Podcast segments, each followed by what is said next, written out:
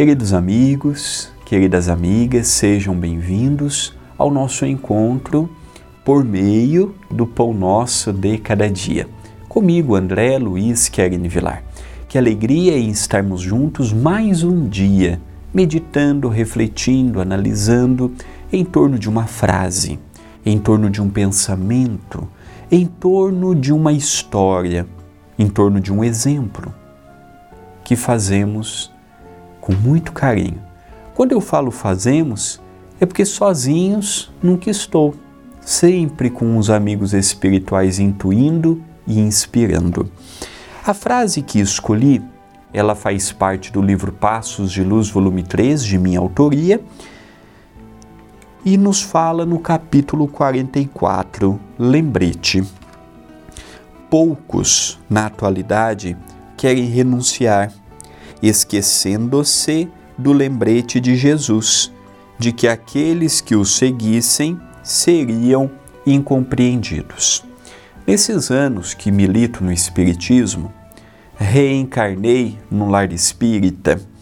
Eu já vi passar pela casa espírita muitos companheiros, muitas companheiras, pessoas com boas intenções, com corações generosos, mas não queriam as críticas que as famílias, os meios, naturalmente vertem aqueles que se propõem ao trabalho. Jesus, ele nunca enganou-nos dizendo que seguir os seus passos estaríamos isentos de conflitos, dificuldades, problemas. Eu entro na casa espírita, eu começo a trabalhar com ele, mas eu não quero problemas. Eu não quero sofrer críticas, eu não quero sofrer perseguições, eu não quero isto, eu não quero aquilo. Está parecendo com o jovem que inicia o trabalho e no primeiro dia pergunta: quando serão minhas férias? Então nós precisamos compreender que quando eu vou para um trabalho na senda do bem, especificamente numa casa espírita, não adianta eu esperar apenas flores.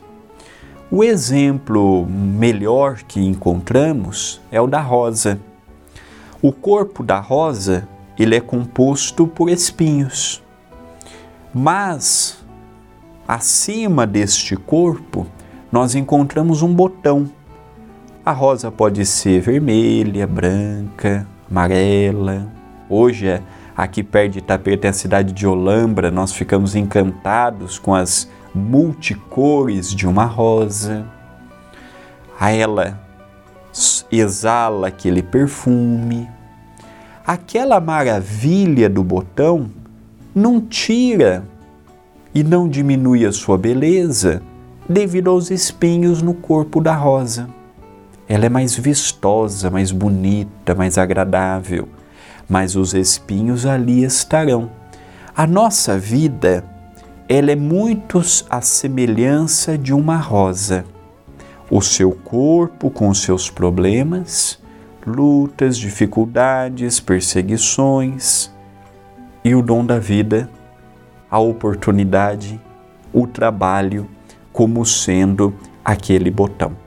Então, quando estivermos em meios do trabalho, procuremos forças em nós, na espiritualidade, mas não vamos desistir.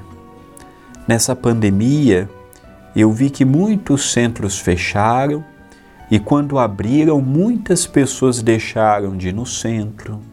Estou falando trabalhadores. Não estou aqui falando de frequentadores, estou falando de trabalhadores.